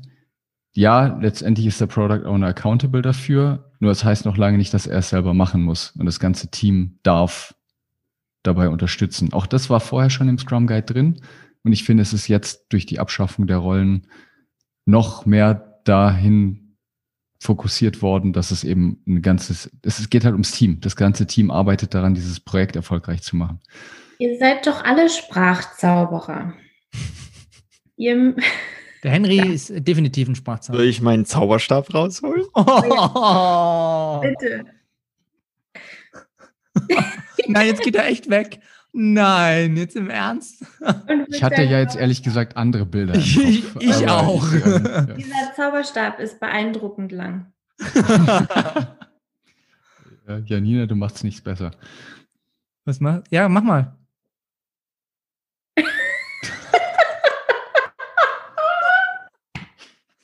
Ich, ich Oh, glaub, der ist aber lang in unserem jugendfreien Diskurs hier. Okay, ich glaube, jetzt sollten wir das auch als Video veröffentlichen. Ja. Spätestens an dieser Stelle macht es Sinn, das Video zu veröffentlichen. Ja, er, Ja. er zündet manchmal nicht so gut wie Der Zauberstab. manchmal so Ladehemmung. Wir können ein Bild davon einfügen. Nein, wo war ich? Ach so, ihr als Sprachzauberer. Ihr müsst doch hören, dass es einen Unterschied gibt zwischen, ich bin verantwortlich für die Effektivität des Teams im Vergleich zu, ich in der Rolle Scrum Master bin verantwortlich für die Effektivität des Teams. Das ist doch Theater. Wenn ich eine Rolle innehabe, dann ist es Theater. Da bin ich dissoziiert von. Automatisch, weil die Rolle kann ich sein lassen jederzeit. Kann ich mich von abgrenzen. Interessanter Gedanke, ja. Da ist eine spannende Ist- Vorname drin. Ich kann auch die Verantwortung abgeben. Wo ist der Unterschied? Und es ist nochmal was anderes. Ich, Janina, habe die Verantwortung dafür oder ein Scrum Master und ich bin zufällig einer, hat die Verantwortung dafür. Oder ich, Janina, habe die Verantwortung und ein Scrum Master hat üblicherweise in diesem Projekt die Verantwortung dafür. Das ist noch ein bisschen, das ist relativierter, das ist dissoziierter, das ist nicht Und ich glaube also auch nur, wenn wir jetzt schon bei den, bei den Wortzauberern sind, das ist ja die klassische Diskussion zwischen Accountability und Responsibility, was ich im Deutschen sehr, sehr schwierig finde, auseinanderzuhalten. Nur es geht ja eben nicht darum, dass du verantwortlich bist. Das wäre ja Responsibility. Mhm. Weil accountable heißt ja letztendlich für mich, weiß nicht, ähm, das ist das deutsche Wort. Der, der, ja, ich weiß es nicht. Also ich, es gibt dieses Wort von, von Rechenschaft, aber das mag ich gar nicht. Das passt irgendwie überhaupt nicht. Ich glaube, es ist im Deutschen das gleiche Wort. Ja. Ich gucke das jetzt mal kurz nach, macht mal weiter hier. Der Jeff hat halt ganz nett dieses Bild gebracht von dem, im, aus, dem aus dem Rugby, weil das ja da von, also da kommt ja dieses Scrum her dass er sagt, das ist halt quasi der Quarterback, der ganz vorne das Team halt mit anführt und die ersten Schläge auch abnimmt und halt eben dadurch, wie er handelt und was er tut, als gutes Beispiel vorangeht und aufgrund dessen, was er tut, die Leute ihm folgen.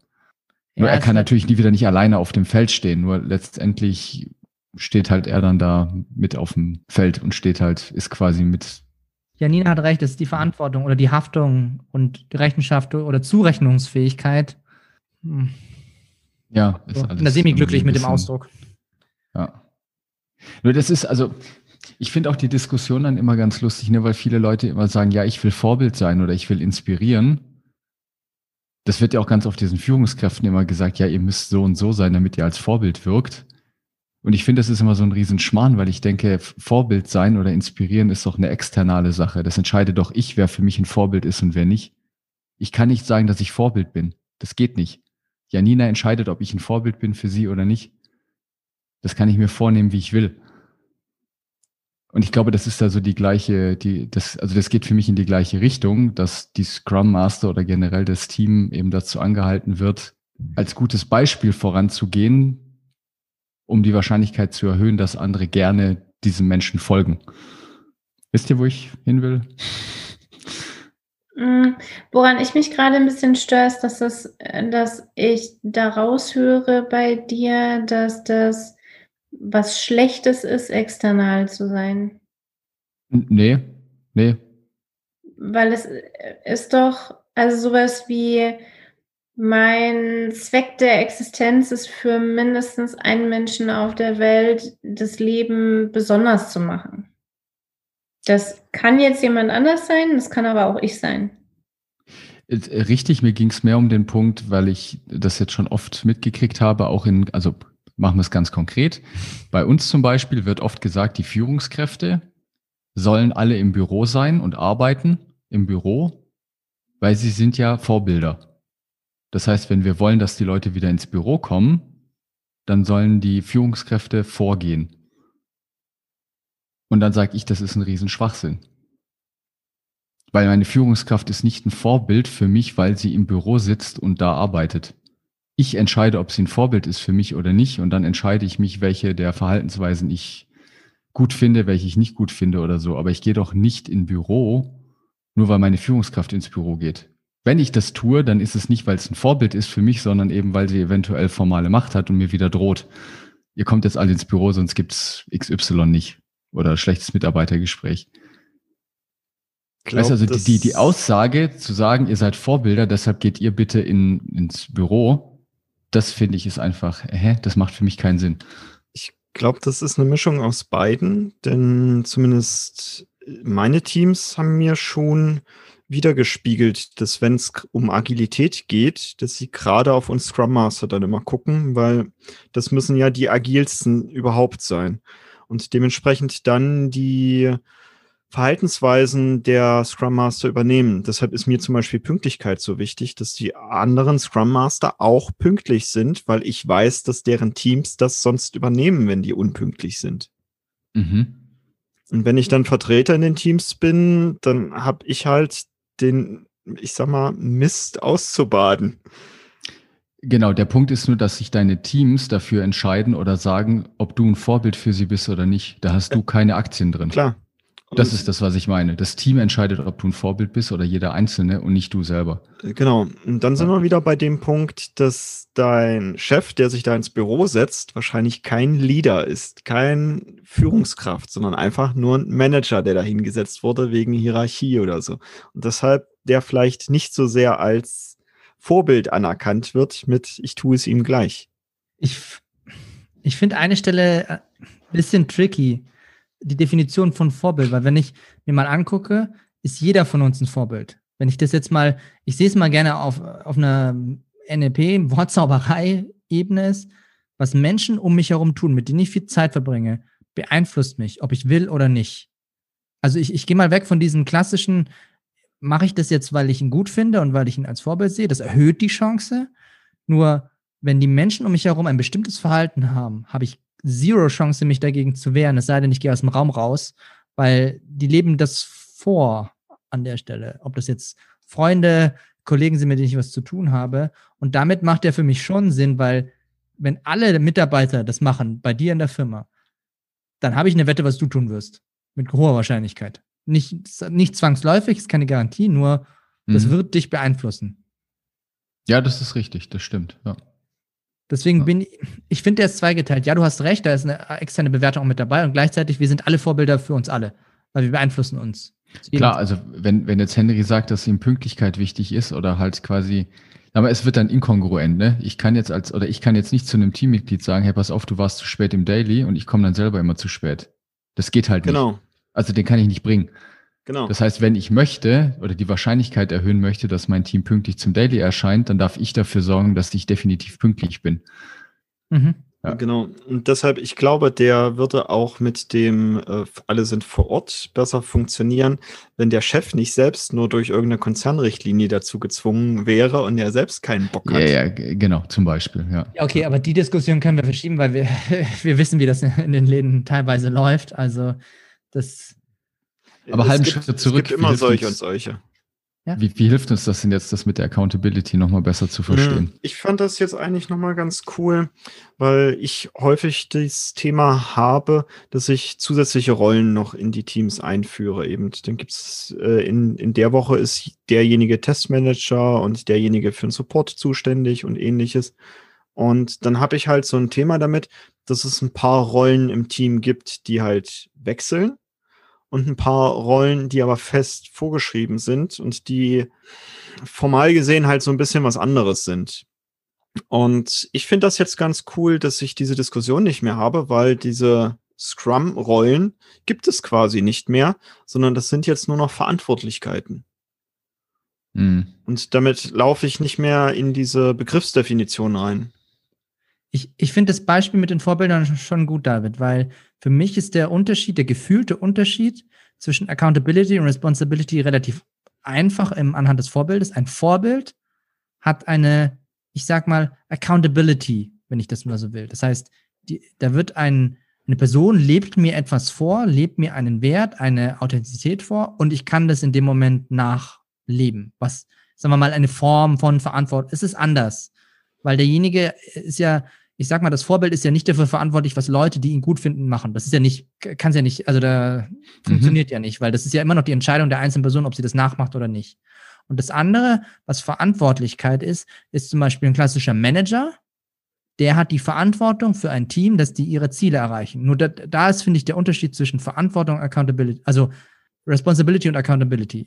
Ein Manager ist verantwortlich für ein Team, für eine Zielerreichung und ein Vorbild hat eine Accountability bezüglich der Menschen um sich herum und für sich selbst? Für mich ist es mehr ein, ist verantwortlich im Sinne von, trägt auch die Konsequenzen. Ich bin verantwortlich, dafür, ich bin verantwortlich dafür, dass mein Team die Bürotüren immer schön verschließt. Wenn das Büroteam die Tür nicht verschließt, dann kostet das fiktives Geld für irgendwen. Die Konsequenzen daraus trage ich nicht. Ich kriege allerhöchstens eine böse E-Mail. Aber ich bin nicht diejenige, die die Rechner bezahlt, wenn die Bürotüren nicht abgeschlossen sind und gestohlen werden. Ich bin dann accountable, wenn ich die Konsequenzen davon auch trage. Ja, das finde ich schön. Das, ja. Für mich ist das Responsibility auch mehr auf dem, auf dem Handeln, auf dem Tun. Genau, und zwar positive und negative Konsequenzen. Ne? Also jetzt nicht nur ja, negative. Genau. Das ist keine Bestrafung, sondern alles, was danach passiert, trage ich mit. Das bedeutet, dass ich auch um 21 Uhr noch im Büro bin, wenn mein Team Release verkackt hat, weil sie zwei Stunden vor Release-Setzung noch irgendeine Last-Minute-Änderung unbedingt merchen wollen. Feature Creep. Und Henry lacht, weil mein Team hat es heute gebracht. Ich habe aber nicht bis 21 Uhr gearbeitet. Deshalb lache ich. Nur meine, ich bin responsible und verbiete es ihnen dann, weil die Konsequenzen daraus habe ich keinen Bock drauf. Ich bin accountable und ich trage die Konsequenzen davon aber auch. Das heißt, Ja. ich bin da, ich bleib da. Dann ist es, haben die eine Entscheidung getroffen, wo ich keinen Einfluss drauf hatte. Trotzdem bin ich accountable dafür und dann bin ich halt da. Also zum Beispiel, vielleicht den, will ich jetzt nochmal simpler machen, so wie ich das jetzt verstanden habe. Ich kann jetzt zum Beispiel sagen, also weiß ich nicht, ich mache jetzt sowas wie ähm, ein Geschäftsführer oder irgendwas, der ist accountable für seine Firma. So, ich könnte jetzt auch eine Firma aufmachen und ich sage jetzt einfach, unsere Firma macht jetzt eine Webseite. Jetzt bin ich accountable dafür. Ich als Inhaber und derjenige, der dann nachher sämtliche Konsequenzen trägt. Jetzt kann ich die Verantwortung, die Responsibility an eine Horde Inder übergeben. Die machen das jetzt, die setzen die Webseite um, die machen das, nur die tragen keinerlei Konsequenzen davon. Das ist Responsibility. Ich gebe ihnen die Verantwortung ab, dass sie es tun, nur accountable, also letztendlich, ob ich jetzt, ob das Ding jetzt nachher fliegt oder nicht, wie auch immer, das ist meine Sache, weil ich hätte es auch einfach selber machen können oder Genau, wir sind, jemand bei, anders abgeben. bei dem, wir sind bei der Chicken und Pig Fabel. Was? Bei der Oh Chicken, ja. Chicken und Pig. Äh, Erzähl mal, erzähl mal Ein bitte. Huhn und ein Schwein beschließen gemeinsam, dass sie ein Restaurant eröffnen wollen. Jetzt schließt sich der Loop. What? Ja, mach mal. Die wollen gemeinsam ein Restaurant äh, eröffnen, ein Huhn und ein Schwein, und diskutieren halt darüber, wie heißt denn dieses Restaurant. Und das Huhn schlägt sowas vor wie, lass es uns doch ähm, Eggs and Ham nennen. Also Eier und Schinken. Und das Schwein ist ganz empört und sagt, naja, toll, äh, du legst halt ein paar Eier und bist danach immer noch so fit und gesund wie jetzt und ich lasse meinen Schinken da und habe danach einen Arsch weniger. Responsibility, Accountability. Also das, das Huhn ist allerhöchstens responsible, ist verantwortlich für dieses Restaurant und das Schwein gibt seinen Arsch dafür. Das, okay, fantastisch. Super gut. Das hat mir jetzt echt geholfen, diese, diese komische Zweideutigkeit da besser zu verstehen. Ja, Ich, ich ist- leg noch einen drauf, der geht. Zu, den kann man vielleicht verlinken. Bitte? Hier gibt es einen Comic dazu, den könnt ihr im Internet finden und verlinken. Ja. Kommt neben der ganzen Werbung auch in die Show. Und da- Da, da, beim Comic geht es, glaube ich, mehr darum, ob man beteiligt oder involviert ist. Ich glaube, Genau. so, so geht der Comic. Das ist auch Ich gehe nochmal einen weiter. Ich gehe auf das Janina-Beispiel, weil sie ja so das Thema Kinder so liebt. Ich finde, ein Kind vor dem 18. Lebensjahr habe ich eine Accountability für dieses Kind, weil ich trage die Konsequenzen für immer, was dieses Kind auch tut, weil ist noch nicht mündig und also im Normalfall, im deutschen Rechtsstaat bin ich mündig bis zum 18. Lebensjahr, was das Kind treibt. Und ab 18 hat das Kind seine eigene Accountability. Dann bin ich nur noch, also im weitesten Sinne verantwortlich, wenn überhaupt, und dann ist es, trägt das Kind die Accountability selbst. Nee? Ich glaube, Eltern sind ihr Leben lang emotional accountable. Viele Eltern sind ihr Leben lang emotional Na gut, wir bleiben beim Chicken und ich sehe schon, ich gebe auf. Und ich glaube, richtig accountable sind wir für das Handeln unserer Kinder nie. Also wenn mein Kind im Kindergarten ein anderes Kind beißt, dann bin ich dafür nicht accountable. Ich bin dafür nicht accountable, weil ich trage die Konsequenzen davon nicht. Das trägt nur mein Kind, das dann äh, ausgesondert wird oder pff, einen auf die Nase kriegt oder von den Kindergärtnern anders behandelt wird. Mein Kind trägt Accountability für die Oder eigenen einen Arsch weniger hat. einen Arsch weniger hat. Ich will nur Eier ich bin geben. allerhöchstens responsible, weil ich trage die Konsequenzen nicht. Okay, na Hm. gut. Emotional ist das was anderes. Emotional bin ich wahrscheinlich für meine Kinder noch äh, verantwortlich, wenn die 120 sind. Boah, wie alt Die, werden Janina? die Eltern des anderen Kindes können vielleicht bei dir diesen Zustand herbeiführen. Nein, Auch nicht? nein. Okay. Ich sehe schon, wenn unsere Kinder jemals diese Folge hören, sehen oder sonst was, ich bin so gespannt, ob das denen peinlich ist, was wir hier von uns geben. Ach, dann merken die, dass das nicht nur Show gut. ist, dass ihr Vater so brillant ist, der war es halt schon immer. Und wahrscheinlich sind sie sich gerade nicht sicher, ob sie mein Kind sind oder David. Die Kinder rumgereicht. Also bei mir ist es ganz klar, ganz ehrlich. ja, Der Papa ist, ist ziemlich, äh, das muss im, im Gesicht ansehbar sein. Am besten hat es noch die Locken von meiner Freundin, die braunen. Wenn dann nicht klar ist, wessen Kind das ist, dann weiß ich auch nicht so recht. Ne? Ja, super schön. Jetzt können wir kommen, jetzt machen wir noch alle anderen Loops auch noch zu. ja. Genau, wo habt ihr das letzte Mal was in einem Restaurant bestellt? Oh, hab Waffeln. Waffeln. Waffeln, echt? Waffeln, ja. In Wolfsburg kann man jetzt Waffeln bestellen. Das ist richtig geil. Wie geil ist das denn? Schön. Oh, Sogar mit dem krieg Upstate den Loop geschlossen. Ein Das ist- Profi am Werk. Das ist richtig geil. Da, da kriegst du so eine, so eine Herzchenwaffeln, ne? die ganz Ja. normalen Waffeln, wie man sie halt kriegt. Also keine belgischen Waffeln, sondern Ja. diese normalen. Und die sind gefüllt mit verschiedenen Soßen, mindestens zwei Obstarten, dann kommen da Streusel rein und dann kommt da noch Soße obendrauf. Liefern Und die nach München? unwahrscheinlich. Ovo Maltine Wir brauchen erst ein Software-Update. Ovo Maltine. Obendrauf noch so. genau. Gibt es auch auf jeden Fall mit Nutella. Sehr gut. Ja, das äh, war eine lange Folge bis hierhin. Wieso? Wir haben da Und erst witzig 20 auch. Uhr angefangen und Ja, das stimmt. erst drei Sätze aus dem Scrum Guide geschafft. Das sind jetzt noch ungefähr 200 Folgen hinten raus, wenn wir den Die nachfolgende Werbesendung verzögert sich um fünf Stunden. Das ist doch eh schon eine Dauerwerbesendung, von daher Ja, das braucht man ja nicht mal zwischendrin irgendwie.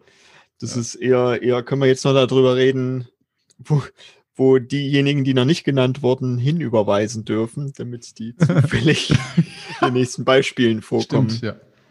Genau, weil nämlich jetzt diese Folge in euren und in unserem Podcast gleichzeitig released wird, vermutlich, und wir jetzt einfach hier Tausende von Zuhörern und Zuhörerinnen haben. Und dann. Millionen. Millionen. Groß. Ja, wird uns Over Maltine. Ich erwarte morgen den Anruf von Over Maltine. Mindestens. Schon mal. Ja. allein die ganzen Firmen, die gesponsert haben, damit haben wir die, damit haben wir die ganzen Leute, die in diesen Firmen drin sind. Ich meine, das sind Riesenkonzerne. Jetzt zur Corona-Zeit, also ja, gerne. Ich habe diesen Podcast gerne für euch produziert. Sehr gerne. Kein Thema. ah, schön. Gut. Äh, ja, kaum noch mal eine kurze Zusammenfassung, was ihr jetzt so mitgenommen habt aus dem Scrum Guide, oder? Das wäre schon hilfreich nach ungefähr 25 Loops und einer Stunde 40. Also, ich, ich mag, dass sie nochmal direkt rausgestellt haben, es ist ein Team. Da ist keine Separierung mit ihr und wir und so weiter, sondern es ist ein Team und genau daran wird gearbeitet. Das fand ich richtig cool. Dass sie die Commitments explizit gemacht haben. Also, dass es explizit ein Product Goal, ein Sprint Goal und die Definition of Done gibt. Mir gefällt es besonders gut, dass sie jetzt mit stärker mit Zielen arbeiten. Also weil ich das auch merke, dass es gerade jetzt, ob jetzt im Coaching-Training ist ja völlig wurscht oder generell persönlich, es macht total Sinn, nach Zielen vorzugehen und auch mit dem Ziel den größten Nutzen zu schaffen. Ich finde das mit den Zielen wirklich cool. Also Sprint Goal wie auch Product Goal. Sehr, sehr cool. Ja. Und für mich ist das Highlight der Update für den Scrum Master. Ich finde es großartig, dass dieser Servant Leader jetzt abgeschafft wurde, weil das wirklich zu vielen Missverständnissen geführt hat in der Vergangenheit. Und jetzt der Scrum Master auch explizit wirklich Teil des Teams ist und nötig ist, um Scrum zu machen. Das finde ich schon echt eine sehr coole Änderung. Und jetzt machst du Accountability. Genau, und jetzt mache ich Accountability und mein Arsch ist ab. Genau. oh, wenn wir vier nicht mal ein Restaurant aufmachen, dann weiß ich auch nicht, was Sache ist.